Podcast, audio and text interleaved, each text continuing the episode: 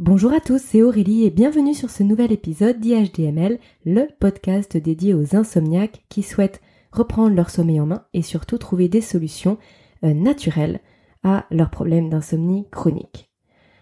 Sur les deux prochains podcasts, donc le podcast d'aujourd'hui et le prochain podcast qui va sortir, je vais vous proposer une thématique vraiment spécifique. Je vais plus particulièrement m'adresser aux futurs parents ou alors aux tout jeunes parents qui viennent d'avoir un enfant.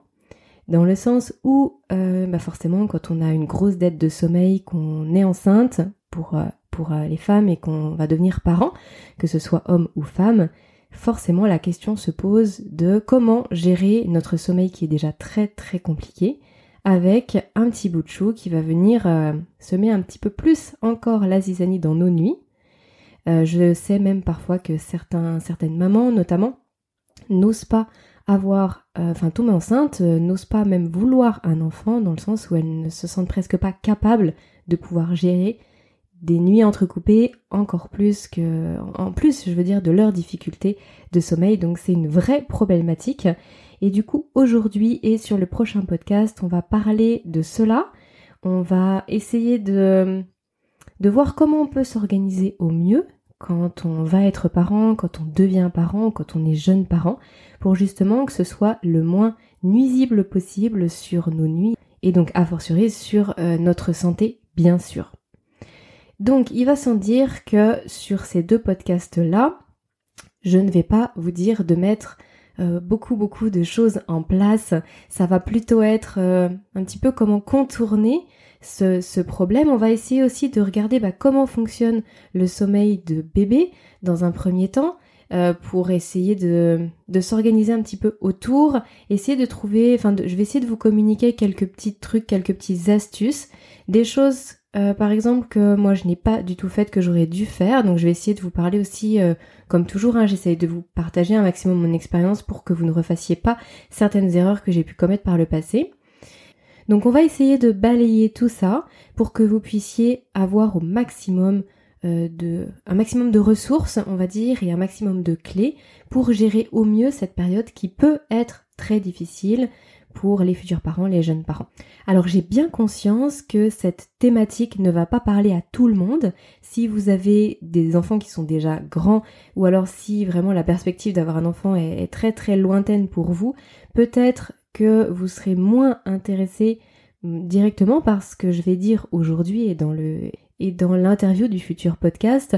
Cela dit, peut-être que vous avez de, de l'entourage, peut-être que vous avez euh, vos enfants ou, ou des, des, frères, des sœurs qui peuvent être justement intéressés par cette thématique. Donc surtout, n'hésitez pas à partager cet épisode et le suivant parce que ça peut vraiment leur apporter des billes euh, intéressante, en tout cas j'espère.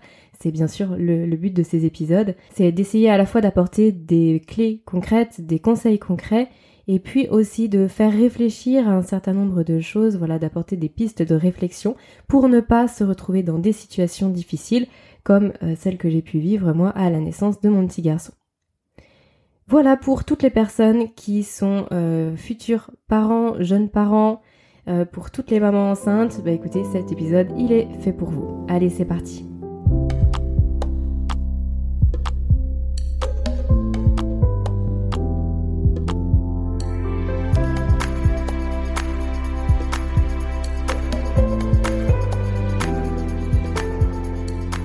Avant de rentrer dans le vif du sujet, je dois vous avouer que j'ai beaucoup hésité à faire cet épisode, enfin plus exactement du coup cette, petite série d'épisodes, puisque il y a un autre épisode sur la thématique qui va suivre et peut-être un troisième euh, fin de l'été, j'aurai l'occasion de vous en reparler.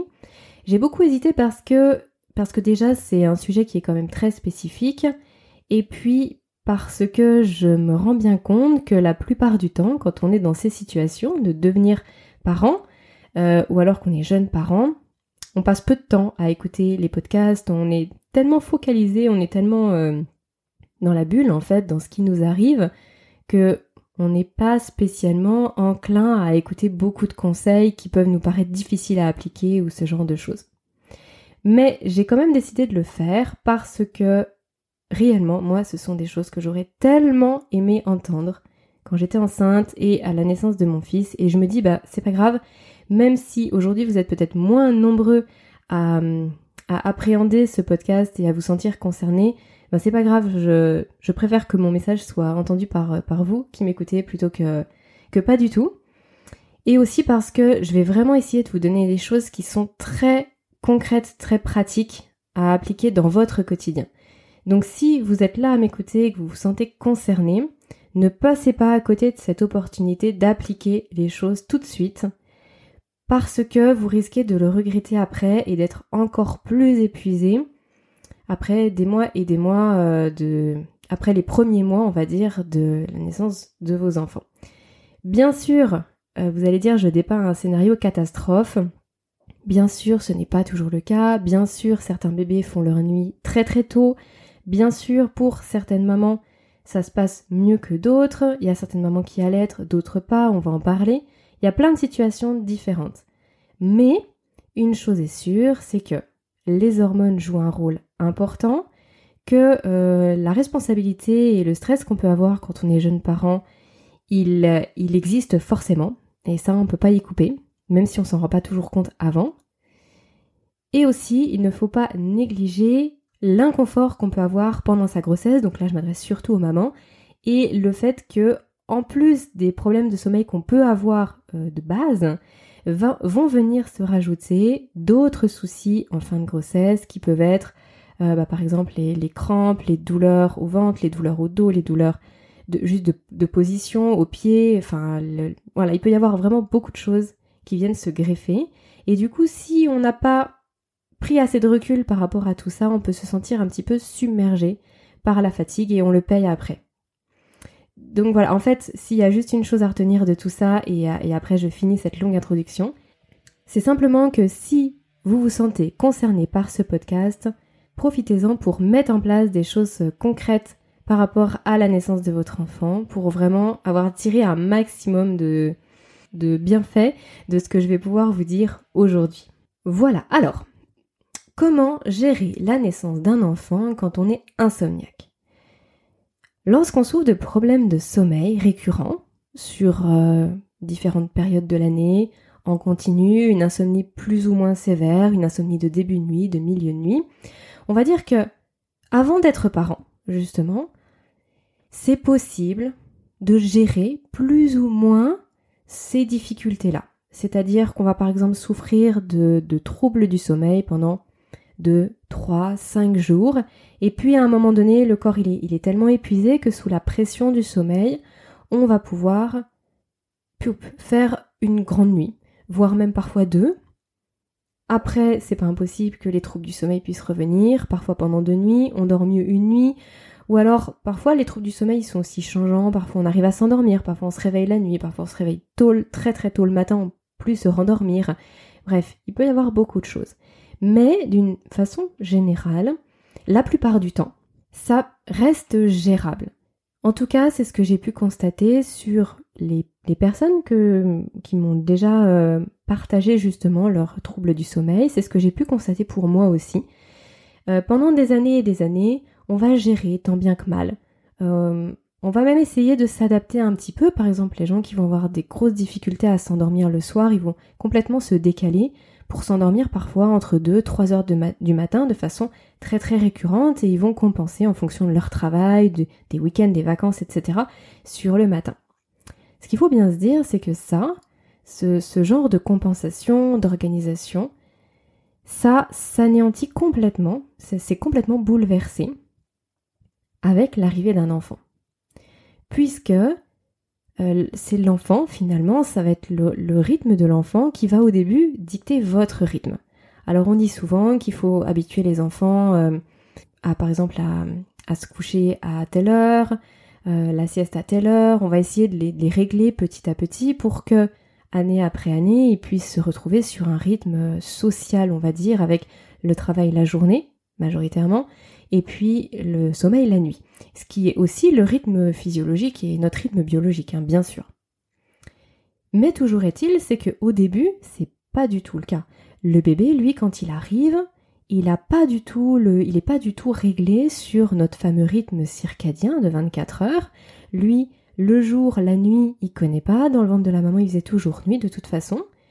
Euh, c'est d'ailleurs presque inversé pour lui parce que euh, bah, la maman, la journée, elle est plutôt active et la nuit, elle se repose. Donc c'est vrai qu'on a tendance à avoir des bébés qui sont un peu plus actifs la nuit et qui vont être beaucoup plus calmes en journée. Donc c'est presque inversé. Et en plus de ça, euh, on va dire que tout leur système hormonal, au niveau du, cerveau, en fait, la maturité du cerveau, la maturité du système nerveux, du système hormonal, n'est pas du tout euh, faite. Donc ce n'est pas encore arrivé à maturité, comme ça le sera année après année. Et donc du coup, on se retrouve avec des nouveau-nés qui ont un sommeil complètement différent de celui de l'adulte. Et en fait, on n'a pas le choix que de s'adapter à leur rythme à eux. Et ça, c'est très déstabilisant quand on arrive avec déjà une grosse dette de sommeil et avec des organisations, des organisations personnelles qui sont bah, parfois un petit peu euh, à contre-courant et surtout qui ne sont pas vraiment flexibles. C'est-à-dire qu'on ne s'endort pas quand on veut, on n'a pas vraiment la maîtrise en fait de son sommeil, on subit un petit peu, c'est un petit peu comme ça tombe. Avec un peu de chance, je vais dormir, avec un peu de manque de chance, euh, non. Et puis finalement, ça, ça marche plus avec un nouveau-né. Le bébé, lui, il va avoir il ne va pas avoir de grandes phases de sommeil, il va avoir plein de petites phases de sommeil. Il va beaucoup dormir en journée, parfois beaucoup moins la nuit. Il va, dormir aussi, avoir ses cycles de sommeil en fonction de la faim. Et donc tout ça fait que il va falloir qu'on puisse, nous, être éveillés quand lui aura besoin. Et essayer de se reposer quand lui va se reposer sachant que lui ne va pas se reposer des heures et des heures d'affilée. En tout cas très rarement, en tout cas pas au début.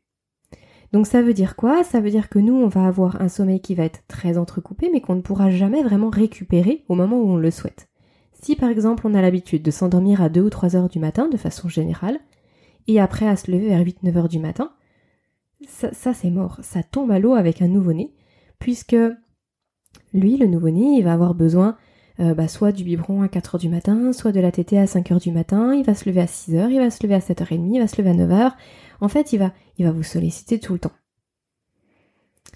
Donc bien sûr, bien sûr, mon premier conseil par rapport à ça, c'est d'anticiper un maximum. Donc là, je m'adresse surtout future maman, futur papa, qui euh, souhaite avoir un enfant, qui essaye d'avoir un enfant.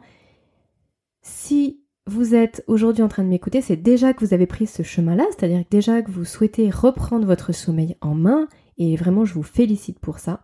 Mais vraiment, restez sur cette voie et essayez d'appliquer un maximum des conseils que vous pouvez entendre sur mon podcast, mais aussi sur euh, d'autres sources d'informations. Hein. Bien sûr, il y a beaucoup de, livres, il y a aussi des, vidéos, il y a quand même vraiment beaucoup de choses sur le sommeil. Après, bien sûr, chacun a une approche différente, mais en tout cas, ce qui résonne en vous, faites-le tout de suite. N'attendez pas en vous disant bah ça je le ferai plus tard.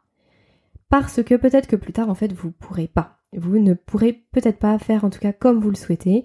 Ou en tout cas ça va vraiment repousser de peut-être 6 mois, 1 an, 2 ans. Vous, n'en savez rien du tout.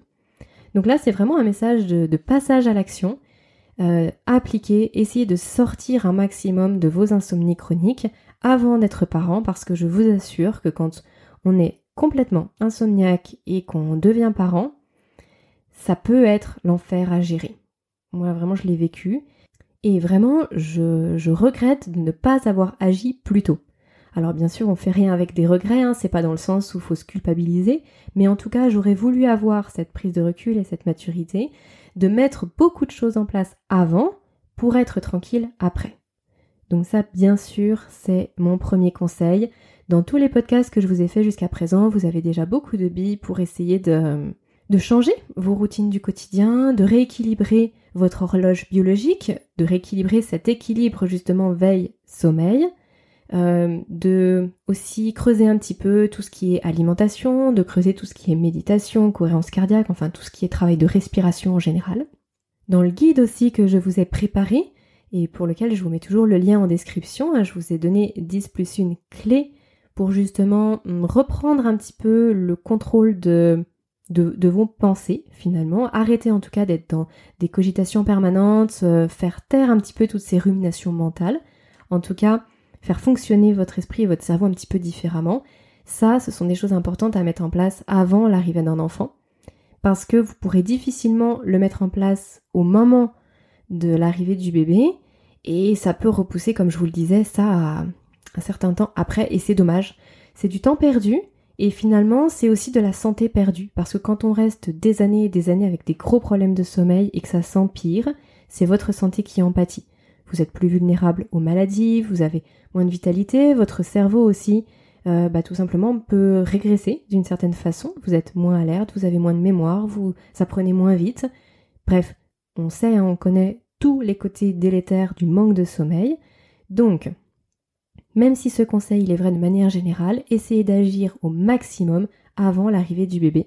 Et du coup, euh, bah, accueillir cet enfant le mieux possible également, parce que quand on est épuisé, c'est encore plus difficile. C'est on, on met un pas dans un cercle vicieux on est très fatigué, donc du coup on est beaucoup plus tendu, beaucoup plus stressé, l'enfant le ressent, lui est également de ce fait beaucoup plus tendu et stressé, il dort encore moins, et ça peut vite être infernal à gérer.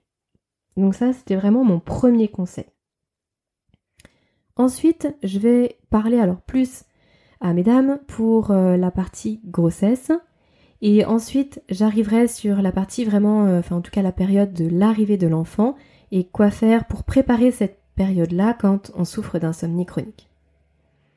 Déjà, partons sur cette période de la grossesse. La grossesse, elle est vraiment particulière en ce sens que c'est pas du tout linéaire. C'est pas du tout linéaire déjà ben, au niveau physique, hein, forcément. Au début, on n'a pas de ventre et à la fin, on finit avec un, ventre quand même qui est assez énorme. Alors, je dis ça, c'est plus en termes de, de posture. Je vais y revenir juste après. Mais c'est pas linéaire aussi au niveau des hormones. Et ça, c'est important. Et donc, de ce fait, ça ne va pas être linéaire aussi au niveau de votre euh, motivation, votre euh, bien-être, votre dynamisme, de votre vitalité, tout simplement. Donc, il va falloir composer avec tout ça. C'est fort probable que, comme euh, X je connais pas le pourcentage d'ailleurs, mais je sais qu'il est important, des femmes, vous soyez malade, en tout cas vous ayez des nausées ou des inconforts ou une grosse grosse fatigue en début de grossesse. On va dire que le premier trimestre, il est, rarement drôle, même si je sais que pour certaines femmes, il n'y a, a, pas de ressenti particulier, mais c'est plutôt rare. Dans cette partie-là, hmm, difficile de mettre en place des choses, des actions, difficile d'intégrer de nouvelles routines dans son quotidien quand on est exténué et qu'on est où et où qu'on est malade. Quand je dis exténué, c'est pas forcément lié à vos insomnies. C'est vraiment lié aux hormones et au fait que le bébé commence à, se développer. Moi j'ai vraiment vu une nette différence en ce qui me concerne. Comme vous le savez, quand je suis tombée enceinte, j'étais déjà insomniaque, hein, puisque j'ai été insomniaque pendant 15 ans, euh, depuis la fin de mon adolescence jusqu'à mes 32 ans, du coup. Euh, j'étais fatiguée, mais j'arrivais plus ou moins à gérer, j'arrivais même à sortir, j'arrivais à faire beaucoup de choses. En fait, euh, mon corps avait quand même une certaine ressource. Et quand je dormais pas plusieurs jours d'affilée, ou très très mal, à un moment donné, je récupérais un petit peu et puis ça repartait. Bref, c'était possible. J'ai senti une nette différence dans le premier trimestre de ma grossesse, où là, en fait, je... c'était presque insurmontable de me lever pour aller manger ou pour aller à la douche. C'est-à-dire que c'était une fatigue qui me tombait dessus, qui sortait de nulle part et qui me faisait dormir des heures, des heures et des heures durant. Ça a duré plusieurs semaines, c'était complètement incontrôlable. Donc là, très clairement, si vous vous êtes euh, malade avec nausées, vomissements, si vous avez euh, cette grosse fatigue-là, euh, laissez tomber. Franchement, mettez entre parenthèses et surtout écoutez-vous un maximum. Ça, c'est vraiment un conseil important. Écoutez-vous, c'est-à-dire que si votre corps vous envoie des gros gros signaux de fatigue, c'est peut-être parce que euh, vous avez déjà une dette de sommeil de base. Moi, c'est ce que je m'étais dit à l'époque. Je m'étais dit, en fait, j'ai peut-être été, je suis peut-être tombée enceinte tellement fatiguée de base qu'en fait, mon corps, il me dit, si tu veux que ça se passe bien, à un moment donné, il va vraiment falloir que tu te calmes, que tu te reposes et, maintenant, il faut dormir. Donc, il faut prendre les choses telles quelles. Il faut se reposer.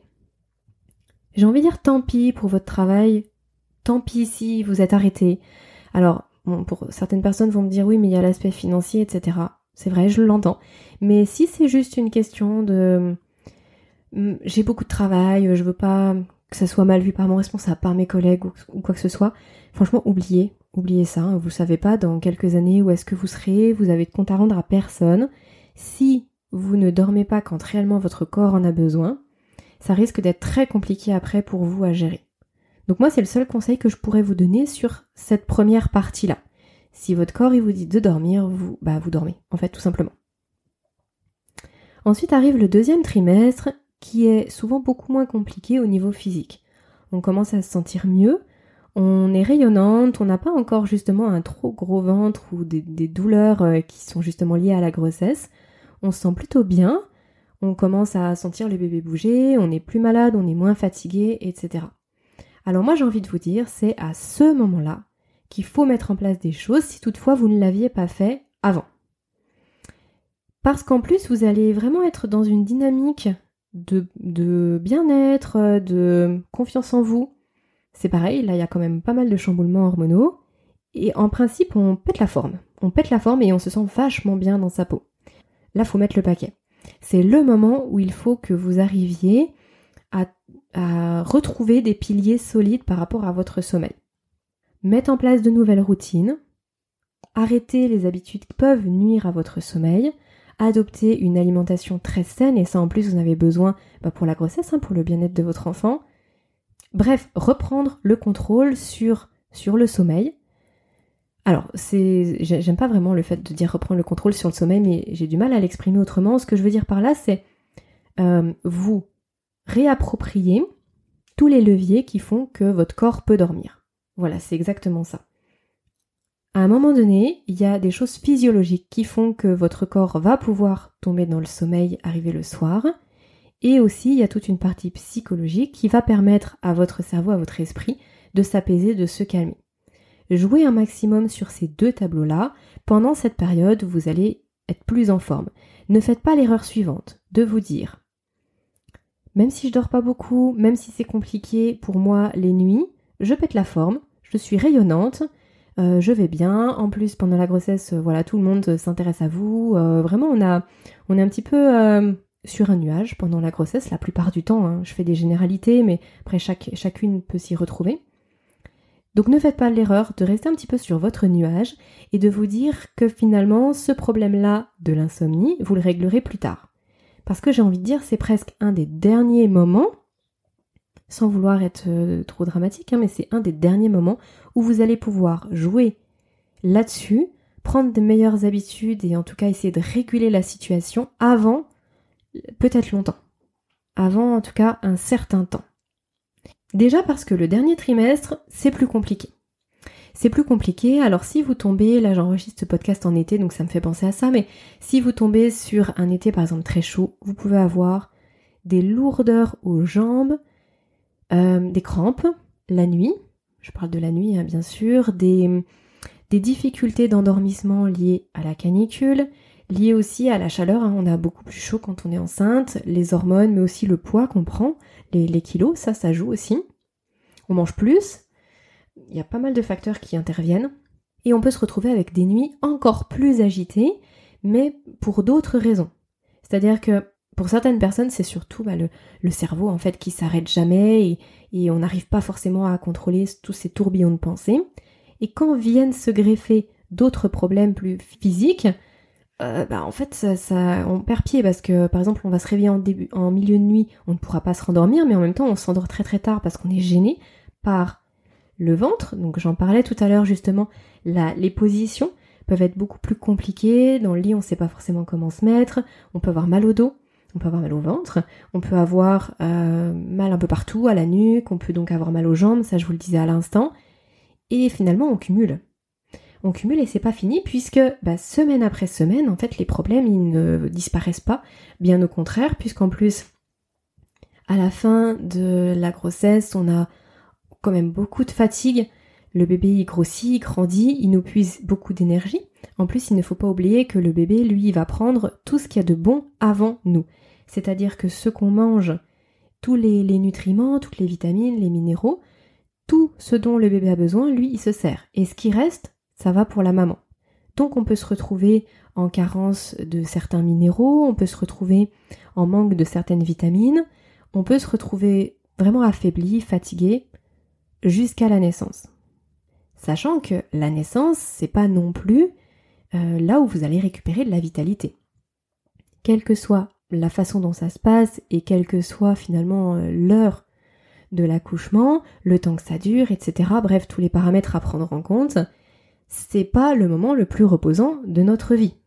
Ça, j'ai pas besoin spécialement d'insister, je pense que tout le monde le sait. Ensuite, il y a les quelques jours à la maternité, où là, on n'a qu'une envie, c'est de dormir. Et en fait, c'est la seule chose qu'on fait pas, finalement. Alors, bien sûr, il va y avoir des enfants, des bébés qui vont être beaucoup plus calmes, qui vont dormir beaucoup plus, des bébés qui ne vont pas du tout dormir, qui vont être, qui vont avoir un mal fou à se caler, à s'apaiser, etc. Ça dépend de plein de choses. Ça dépend de la façon dont vous avez vécu la grossesse, ça dépend de l'accouchement, ça dépend de l'état dans lequel vous vous êtes aussi au moment de l'accouchement. Mais en tout cas, quelle que soit l'attitude du bébé finalement, il n'empêche que vous allez avoir un bouleversement hormonal lié à l'accouchement qui va être extrêmement important et qui peut vous rendre à la fois très joyeuse, à la fois très triste, à la fois très fatiguée, à la fois euh, très déprimée. En fait, il y a beaucoup de choses qui se passent. Et honnêtement, ce ne sont pas ces quelques jours à la maternité qui sont reposants. En plus, vous avez bah, forcément les sages-femmes, vous avez les médecins, vous avez euh, tout le monde, la famille, on va en reparler juste après, euh, qui débarque à tout moment dans la, dans la chambre. C'est pas du tout reposant. Donc faut pas compter sur cette période-là pour se reposer. Et ensuite, vous avez l'arrivée à la maison, où là, bah, vous vous retrouvez euh, toute seule, enfin en tout cas tout seul, je veux dire par là les deux parents avec le bébé, mais sans personnel médical, sans personne pour vous guider, pour vous aider. Et là, ça peut être vraiment très déstabilisant. Donc, forcément plus fatigant, parce qu'on a tendance à, à tout guetter, à s'inquiéter pour, euh, bah, pour rien. On est... Euh, bah voilà, on a aussi encore pas mal de, chamboulements hormonaux qui peuvent jouer sur la faim, qui peuvent jouer sur la fatigue, qui peuvent jouer sur beaucoup de choses. Donc pas simple, pas simple à gérer, c'est pas là où vous allez pouvoir vous reposer le plus. Et encore plus dans le cadre de l'allaitement. Alors, qu'est-ce que je voulais vous conseiller par rapport à tout ça? Déjà sur le dernier trimestre de grossesse, si vous avez commencé à instaurer des choses pendant le deuxième trimestre, essayez de continuer au maximum ça vous fera du bien à vous. Hein. Je pense par exemple aux étirements, aux exercices de relaxation, aux automassages. Voilà, tout ça sont des choses qui vont vous faire du bien à la fois pour le sommeil, mais aussi pour vous, votre, votre relaxation, et du coup, par ricochet, sur bébé. Et ça, c'est super important. Parce qu'un bébé qui est stressé, forcément, il vous laissera moins de répit qu'un bébé qui est très très calme. Ensuite, pour la période de la maternité. Alors moi, vraiment, je vous conseille de dire non, mais un non catégorique aux visites.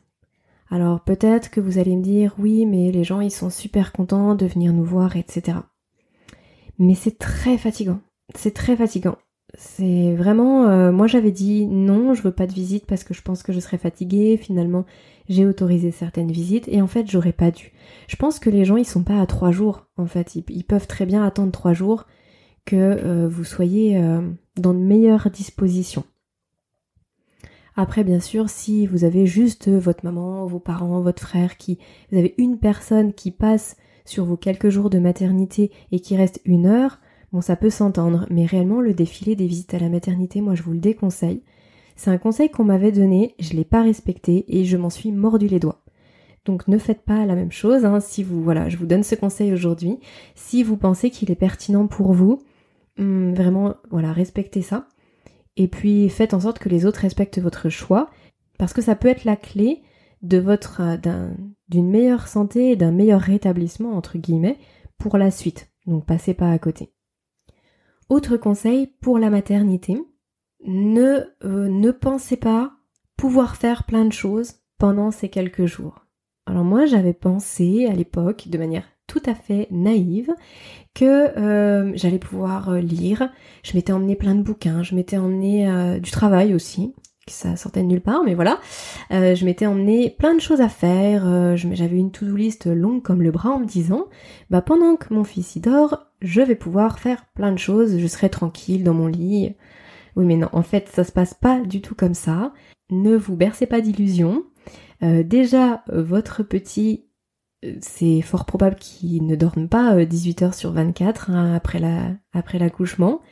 Comme je vous le dis, vous risquez d'être très fatigué. Il y a le personnel médical et surtout, si vous n'amenez rien, que vous n'avez rien à faire, vous serez beaucoup plus tenté de vous reposer quand votre bébé se reposera. Et en fait, ça, c'est la clé. Mais c'est vraiment la clé pour la maternité, pour le retour à la maison. S'il y a vraiment une chose que vous devez retenir de, ce podcast, c'est vraiment de dormir quand votre bébé y dort. En fait, c'est la seule chose qu'on ne fait pas.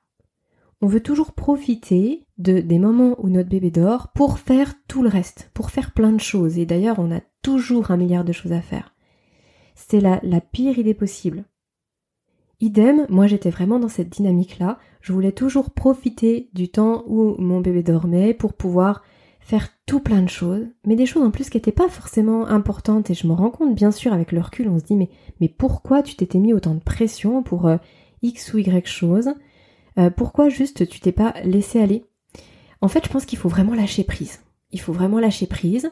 En plus, si vous n'avez pas de visite, c'est vrai que ça je l'ai pas dit, mais si vous n'avez pas de visite, vous serez beaucoup moins stressé, vous aurez beaucoup moins de pression sur est-ce que je suis douchée, pas douchée, euh, est-ce que je suis maquillée, pas maquillée, est-ce que je suis euh, présentable, est-ce que ma chambre est rangée, euh, enfin voilà, tout, ce genre de choses, ça paraît rien.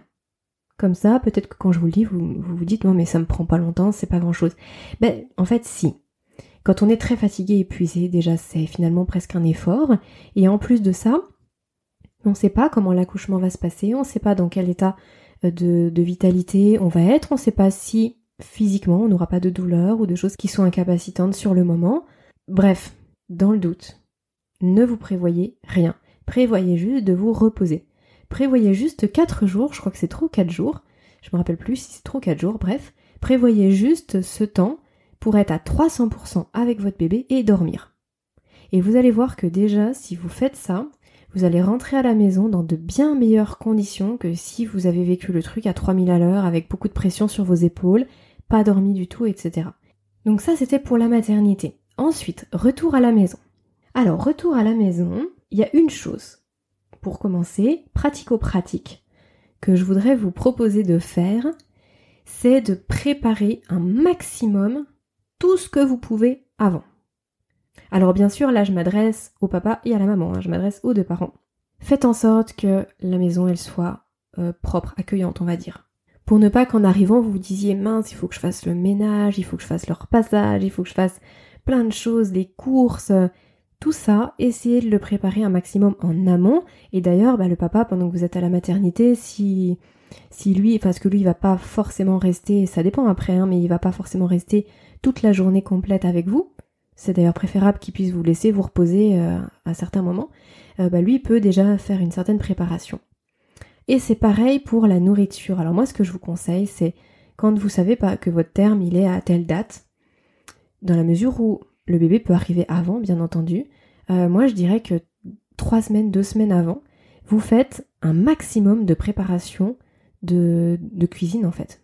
Vous vous mettez en mode batch cooking et vous congelez, vous blindez votre congélateur de choses que vous aimez, qui sont, qui sont saines, hein, parce que ça c'est important pour ensuite retrouver la vitalité le plus tôt possible, pour ne pas avoir à passer votre temps en cuisine les, premiers jours, la première semaine quand vous allez arriver.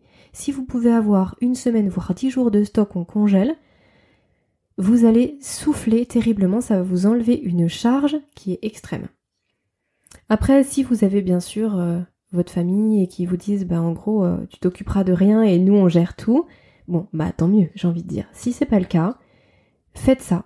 Et vous allez voir que si vous le faites, vous allez penser à moi, parce que on passe beaucoup de temps à se prendre la tête sur il faut que je cuisine, il faut que je prépare à manger, il faut que j'aille faire les courses.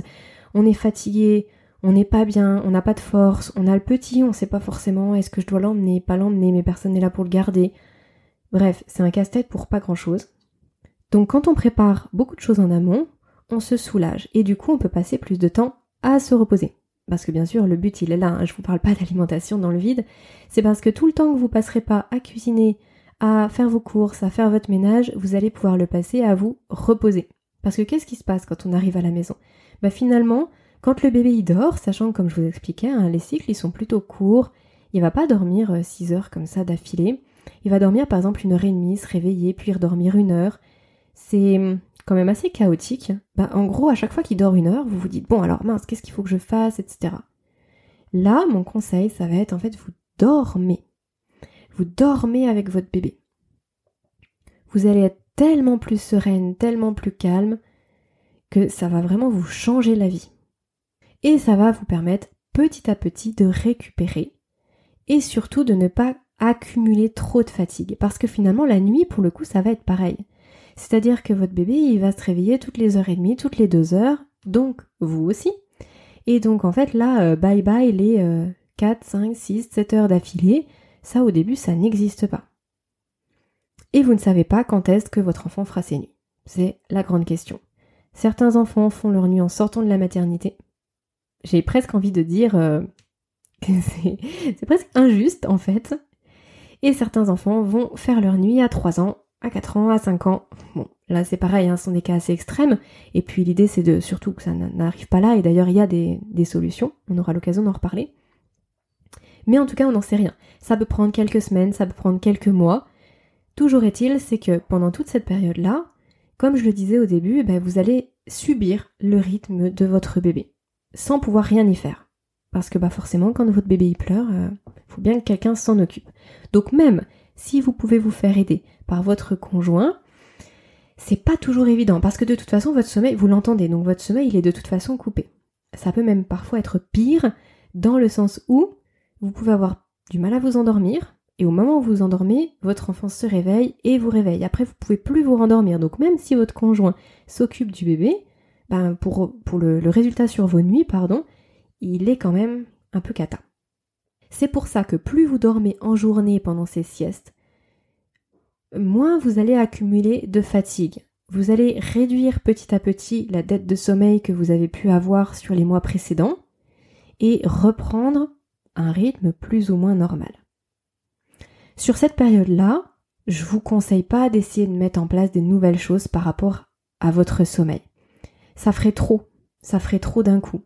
Par contre, si vous aviez commencé à faire de la méditation, des exercices de respiration, si vous aviez euh, commencé par exemple l'auto-hypnose, si vous aviez commencé à adopter une alimentation sommeil, euh, à éviter les écrans le soir, enfin en gros je peux même pas vous dresser la liste comme ça tellement il y a de leviers finalement, mais en tout cas si vous aviez commencé des choses, continuez-les, bien sûr.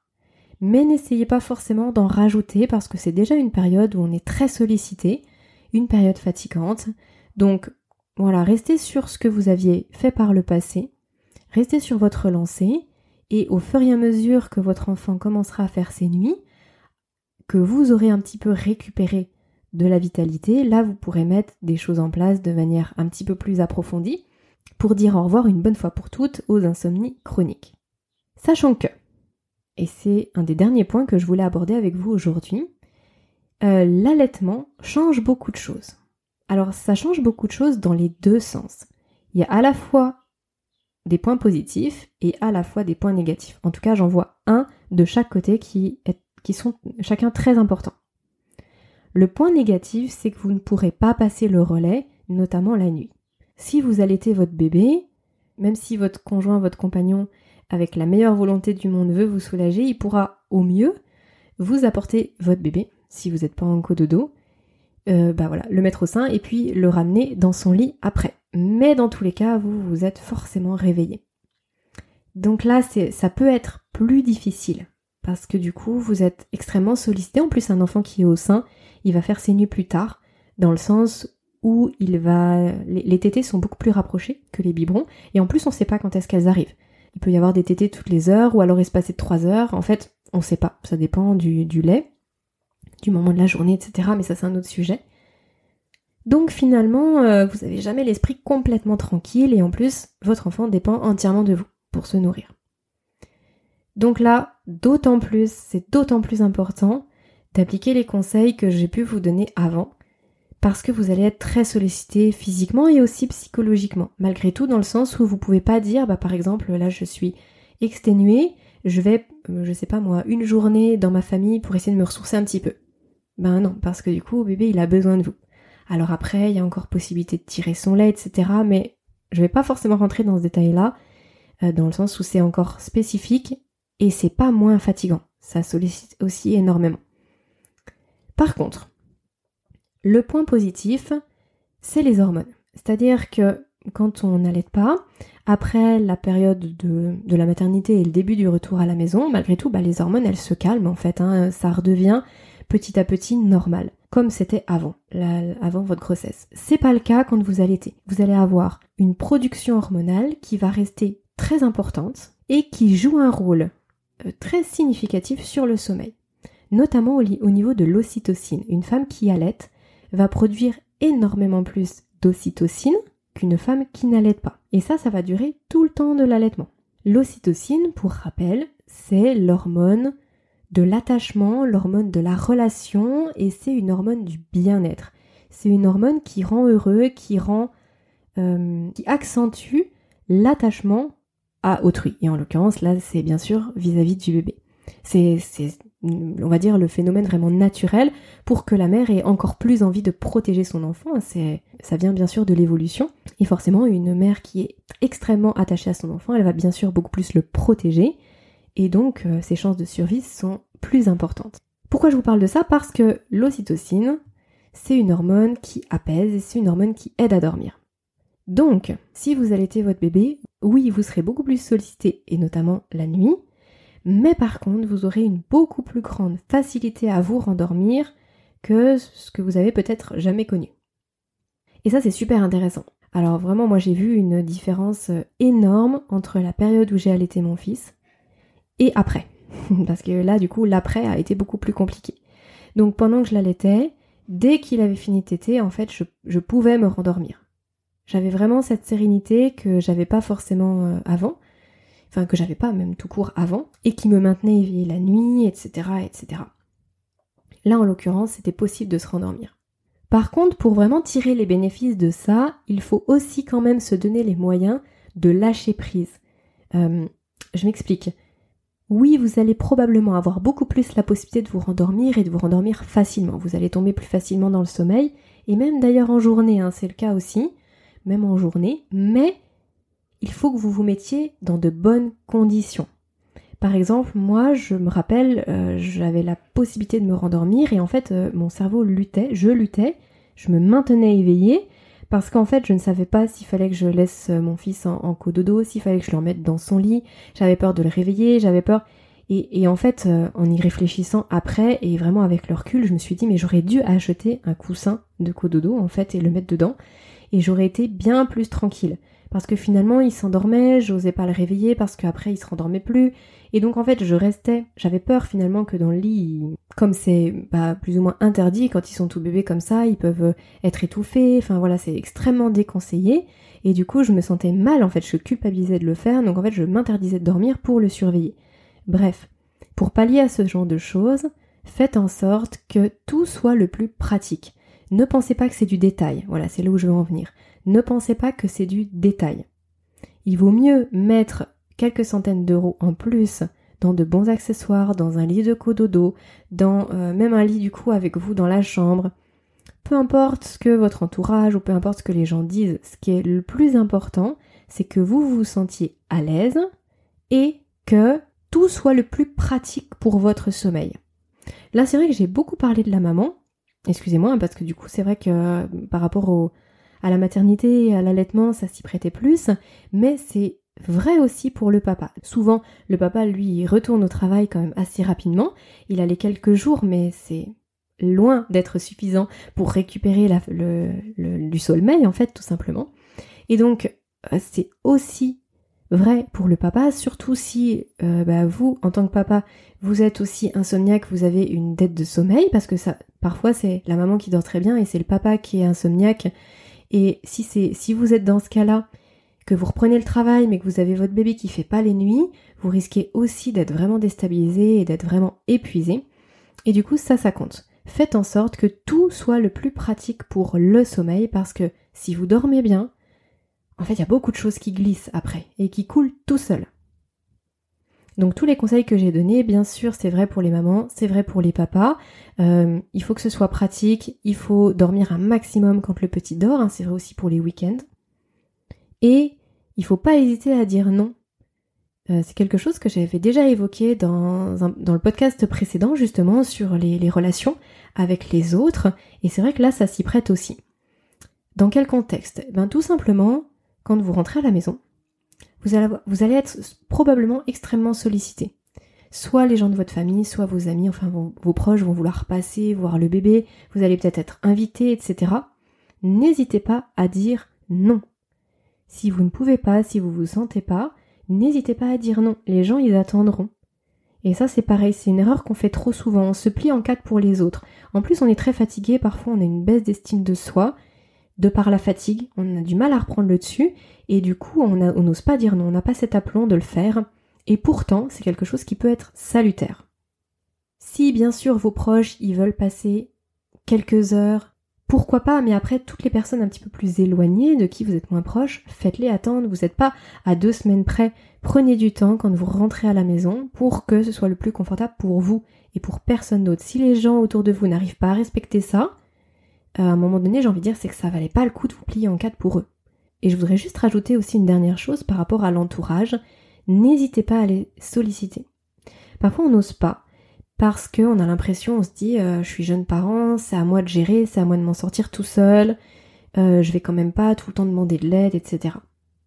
Sauf que, la première chose, c'est plus vous demandez de l'aide tôt, et moins longtemps ça durera. Parce que si par exemple vous demandez de l'aide au début, vous allez pouvoir plus vous reposer, et du coup vous serez beaucoup plus euh, d'attaque après pour bah, gérer les choses à 100% sans avoir besoin de l'aide de personne. Et la deuxième chose, c'est que les gens autour de vous, ils, adorent en fait. Ils adorent aider, ils se sentent utiles, ils sont contents. Alors quand je vous dis les gens autour de vous, ça peut être par exemple vos parents, vos beaux-parents, euh, les frères et sœurs, vos meilleurs amis, ils, sont, ils, vont être super heureux en fait de vous donner un coup de main alors que vous êtes très fatigué, ils vont être heureux de se sentir utiles. Et donc ces deux facteurs-là font qu'il ne faut pas hésiter. Ce que j'entends par demander de l'aide, ça peut être bah, par exemple, euh, quelqu'un qui vient vous voir, bah, le missionner pour euh, vous faire quelques courses à votre place. Ça peut être aussi bah, vous amener le repas de midi parce que vous êtes crevé, que vous n'avez pas le temps de cuisiner et que là vous allez vous coucher. Ça peut être bah, vous garder votre bébé pendant deux heures pendant que vous vous allez faire un, somme. Ça peut être aussi vous accompagner. Par exemple, vous avez un rendez-vous parce que malgré tout, bah, euh, porter le cosy, porter le sac à langer, porter le, sac de course, si vous allez en course euh, alors que vous êtes déjà épuisé, en fait, ce sont des efforts qu'on n'imagine pas dans la vie de tous les jours et quand on et quand on sort pas de la maternité, on n'imagine pas que ça puisse être compliqué. Sauf que si, en fait, il y a des choses, des petites choses bénignes de la vie de tous les jours qui paraissent insurmontables quand on rentre à la maison.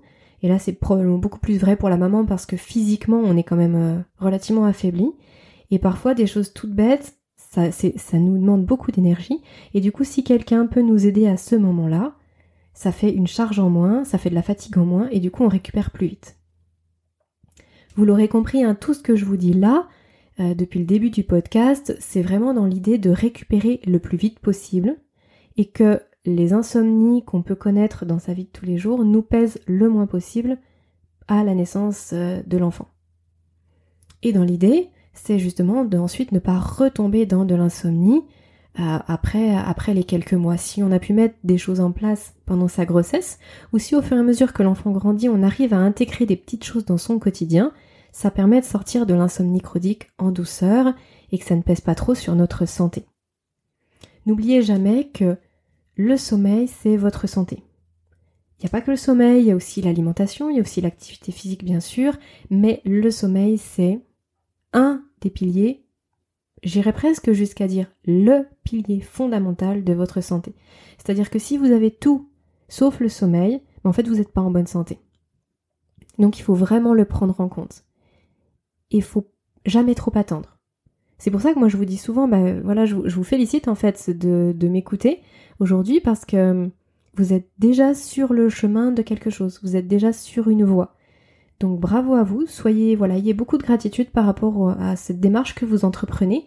Et puis appliquez au maximum. Bien sûr, il suffit pas juste d'écouter pour se donner bonne conscience, il faut appliquer aussi un maximum de conseils. Et j'espère que ceux que je vous donne, ils, sont, ils vous sont pertinents et qu'ils vous aident dans votre quotidien. Voilà les amis, bah écoutez, je, je suis en train de rebalayer un petit peu mes notes, mais je pense que qu'on a fait le tour de ce que je voulais vous dire aujourd'hui. Euh, il y a juste peut-être un, dernier point, une dernière chose que je voulais rajouter avant de conclure, c'est le, fait de ne pas se mettre trop de pression, de ne pas trop se culpabiliser, de rester vraiment le plus zen possible, bien sûr dans la limite de la sécurité pour bébé. Je vous dis ça parce que je pense à quelque chose, euh, notamment là pour les mamans.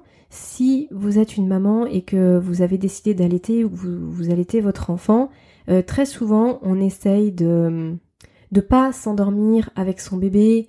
On essaye, en fait, on, lutte au maximum pour être sûr que qu'il va bien, qu'il va pas tomber, que en fait, on se met beaucoup de pression et parfois, le mieux, c'est tout simplement de faire en sorte que le bébé soit le mieux possible et ensuite de lâcher prise. C'est-à-dire que plutôt que par exemple d'allaiter votre bébé assise, où c'est pas confortable et si vous vous endormez, bah en fait vous risquez de lâcher votre tout petit, bah tout simplement euh, allaitez-le allongé euh, sur le lit, calez-le en fait dans, un, dans les coussins d'allaitement. Hein. Y a, en plus, il y a tellement de choses qui existent pour, pour euh, le caler, pour le protéger, etc. N'hésitez pas à dire à votre conjoint, bah tiens, euh, viens jeter un coup d'œil dans 10 minutes, mais surtout, il vous réveille pas si vous dormez tous les deux. En fait, je pense qu'il faut vraiment pas trop se prendre la tête. Je pense que c'est surtout une question d'organisation, que tout soit bien organisé pour que ce soit simple, confortable et en sécurité. Et ensuite, faut lâcher prise. Je pense que ça c'est quelque chose qui est très important et qui vous aidera à vous remettre le plus vite possible et à retrouver de la vitalité. Voilà pour ce podcast. J'espère que ces conseils vous auront plu, que ça vous aura apporté quelque chose. Alors, euh, la semaine prochaine, je vais vous proposer l'interview d'Aurore. Aurore, elle est psychomotricienne, elle est spécialiste dans l'éveil de l'enfant et elle a euh, créé un atelier de massage en ligne pour justement aider les jeunes parents à masser leur bébé. Alors pourquoi je vous parle de massage et pourquoi j'ai décidé de vous proposer cette, euh, cette interview-là, cet échange que j'ai eu avec Aurore? Tout simplement parce que tout ce que je vous ai dit dans cet épisode, dans ce podcast, c'est à destination de vous, les papas, les mamans, les futurs parents, euh, de ce que vous pouvez gérer, contrôler, on va dire. Ce que vous ne pouvez pas contrôler, et pourtant qui a un impact énorme sur votre sommeil, ça va être bébé. Ça va être comment votre enfant va être apaisé. Alors, on a vu des petites choses ensemble qui font que si vous, vous êtes bien sûr euh, beaucoup plus reposé, beaucoup plus apaisé, par ricochet, bébé le sera. Mais c'est pas si facile que ça.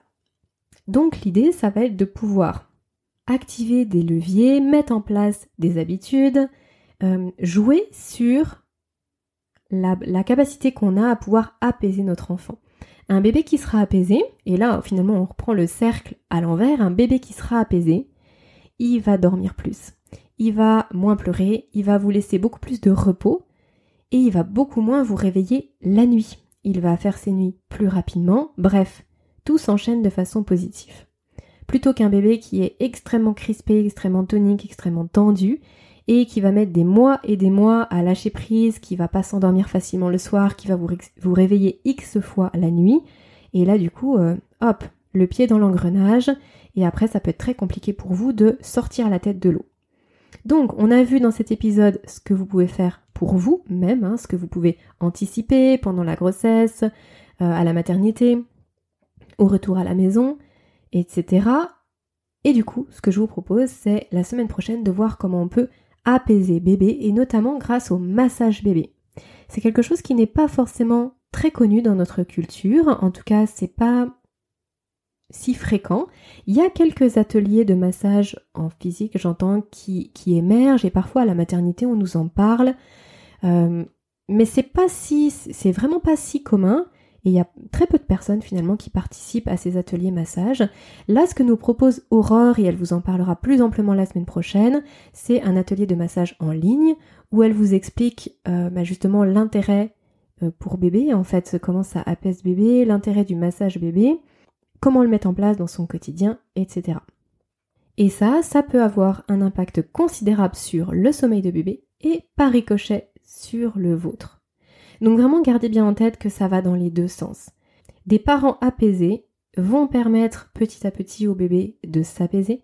Et un bébé apaisé, et notamment par exemple grâce au massage, va permettre aussi par ricochet aux parents de s'apaiser parce qu'ils vont pouvoir beaucoup plus dormir. Et vraiment l'idée c'est de ne pas souffrir de cette dette de sommeil ou en tout cas de ne pas l'empirer et de pouvoir retrouver un sommeil de qualité le plus rapidement possible après la naissance de son enfant. Mais ça, ce sera pour la semaine prochaine. Voilà, maintenant vous savez tout. Si vous avez aimé ce podcast, surtout n'hésitez pas à le noter. Vous pouvez aussi le partager bien sûr. Et moi je vous dis à la semaine prochaine pour cette interview avec Aurore. Et d'ici là, prenez bien soin de vous et reposez-vous le mieux possible. À bientôt.